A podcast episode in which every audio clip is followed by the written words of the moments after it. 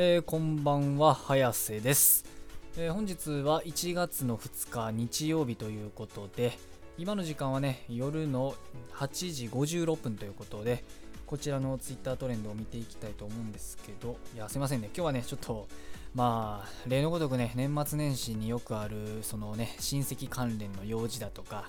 まあ、あとはね、まあ、家族の身内の用事とか、まあ、なんかいろいろね、重なったりとかしまして、えー、こんな時間にね、えー、なってしまったということで、えー、まあまあ、見ていきたいと思うんですけど、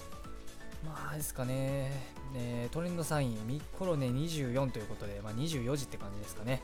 えー、まあ、これはね、えー、まだこれ、ホロライブ、VTuber のね、ホロライブ、バーチャル YouTuber のね、ホロライブの所属に、ホロライブに所属している、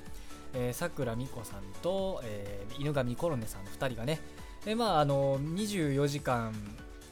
24時間やるんかな？なんか、一応なんか、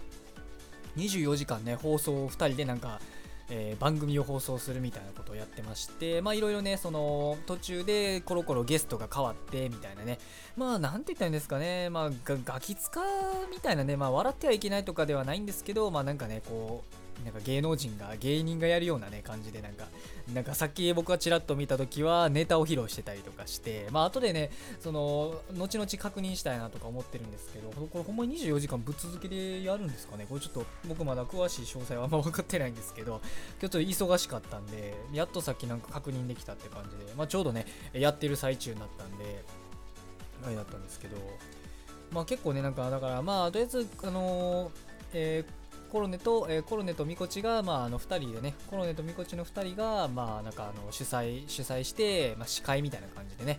えー、番組を24時間やるのかな ?24 時間ぶっ通しでやるみたいなね、そういう、うん、まあ、あの企画みたいでして、いや、なかなかね、面白いですよね。本当になんかあの、本当テレビみたいなね、まあ、先ほども言ったようにガキツカみたいな感じでね、なんか、まあでもガキツカでも24時間ぶっ続ける放送はやらないんで、なんかまあ、あれやるのは24で言うとこう24時間テレビみたいなね、え、感じなのかなってことで。いやー、まあ、すごく面白いですね。まあ、まだだって始まってそんなまだ3、4時間ぐらいしか経ってないんで、あと20時間ぐらいあると思うんで、いや、すごいですね。なんか、僕もだからずっとは見切れないんで、明日はまたその朝から用事とかあったりするんで、まあ、ずっとはね、まあ、見切れないんですけど、まあ、ちょこちょこね、その、まあ、後々切り抜きとか、まあ、あとはあの、ちょくちょく生配信つけて確認とかね、していきたいかなと思ってるんですけど、いや、面白い試みですよね。なんか、お正月ならではというか、うん、なんかホロライブってこういうところいいですよね、なんか、すごく、うん、なんか、うん基本コンセプトはね、アイドルっていう、アイドル事務所っていうね、コンセプトではあるんですけど、やっぱりね、ところどころ芸人かっこ笑いみたいな感じで言われるぐらい、まああの、なんなら普段はアイドルよりね、芸人の方をよくやってるんじゃないかとか言われるね、まあ、ホロライブの VTuber なんですけど、なんかこういうところもね、やっぱ芸人魂っていうかね、まあ、特にあのね、コロネとミコチはの2人、お二人はね、まあ、すごくその、どっちかといえば、まあ、芸人寄りな、普段はね、普段の感じはね、配信の感じは芸人寄りなところがあったりとかするんで、まあ、ミッコロねっていうね、まあ、コンビ名でね、やってる感じなんですけど、いや、二人ね、すごく絡み面白いんですよね。うん。まあ、よくね、なんかあの、二人でゲームやりながらね、なんか、ドヒャドヒャ笑いながら、なんか、ミミカミカ言うてね、なんか、コロネが言うてたりとかね、なんか、まあ、とにかくね、二人は結構ね、なんか相性いい感じやなっていうのはね、ずっと見てて思うんで、まあだからね、今回こういう企画もできるんかなって感じで、いや本当にね、まあこの後もちょっとまたね、つけて続きとか見ていきたいなって思ってるんで、まあまあ、あの注目していきたいかなと思っております。えー、あとは何かないかな？トレンド13位、リサの旦那。まだこの話題、トレンドに出るんですね。えー、これは、うん。はいはいはい。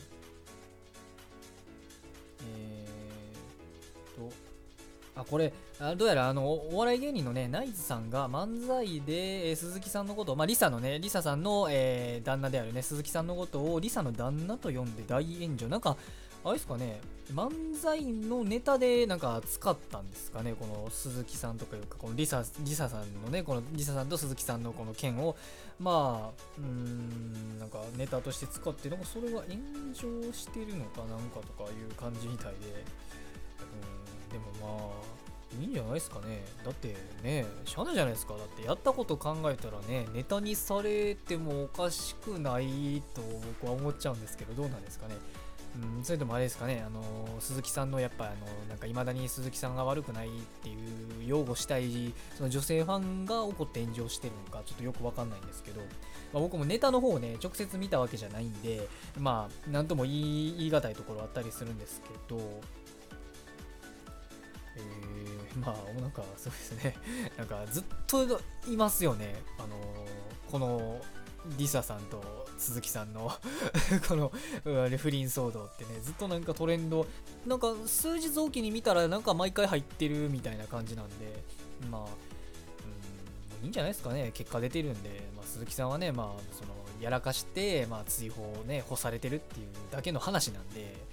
うんまあ、僕からしたらその、まあまあそれはもちろん情報漏洩したとかね良くないことあるんでそれは当然ね取り上げられるべき内容ではあるんですけど、うん、なんかしつこいなって ちょっと若干若干最近思っちゃってるかなって気はするんですよね。まあまあ別にねその自由なんでその取り上げたりとか、まあ、ツイートしたりするのは自由なんで仕方ないんですけどなんかうんずっとこれ引っ張るん？みたいな、うん、こういうのを見るとあれですよね。なんか日本ってまあ平和な国なのかなっていう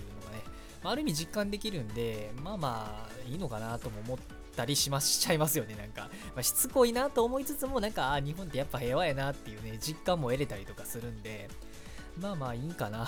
まあ結論すいません。なんか、うん、なんか変なね、なんかしつこいとか言っときながら、まあ結局ええかなっていう感じですかね。まあ、まあ、どうでもいいいいんですよね、なんかぶっちゃけね。うん。まあ僕めっちゃアニメとか好きでね、あれなんですけど、まあね、どうどうなんかな。まあでも僕がめちゃめちゃねそのハマってるアニメとかが急にねその声優さんが降板になったとかってなったら確かにね思うところはあったりするんかなって気もするんかな。どうなんかな。うんまあでもしゃあないですよね。まあすごいですね。でも漫才お笑い芸人さんにもね取り上げられるぐらいなんかね その炎上してたんかなって思うと。なかなかねその声優さんもすごく、うん、今そういうスキャンダルとかにねまあ、厳しい世の中になってるのかなと、うん、思いますよね。まあ、この前もね、この鈴木さんの件について話したと思うんですけど、まあ、あの声優さんにもね、アイドル性っていうものがね、今の時代、すごく求められてるんで、うん、まあ、極力ね、その貧困法制であったりとかっていうイメージ、イメージ商売っていうのがね、すごく出てきてるのかなって気はしますよね。まあ、一昔前の声優さんってほら、何と言いますかね、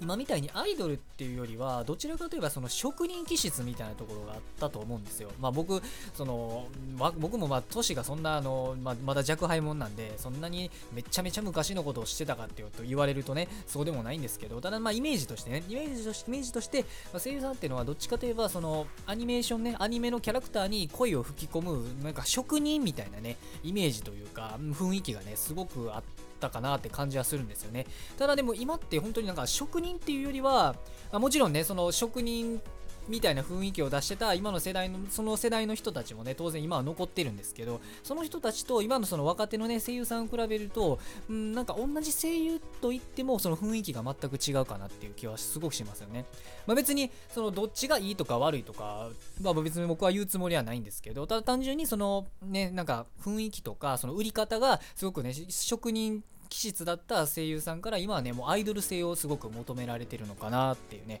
感じはしますよね。本当にあの多彩でなければいけないっていうか極力その歌えたり踊れたりとかね。まああとその見た目も気を使ったりとかね。まあある程度顔も良くてうん。ある程度ね顔も良くてまあおしゃれであったりとかね、うん、本当にそういったねなんかオーラとかそういうのも重要視されてるのかなって。だからこそねそのイメージ商売っていうねそういう側面もすごく上がってるってことなんで、まあ、今回のねこういったスキャンダルも、まあ、スキャンダルとあとはまあ情報漏洩したっていうのも当然あるんですけどまあそのスキャンダルっていうのもやっぱすごく取り上げられたんかなって気はしますし、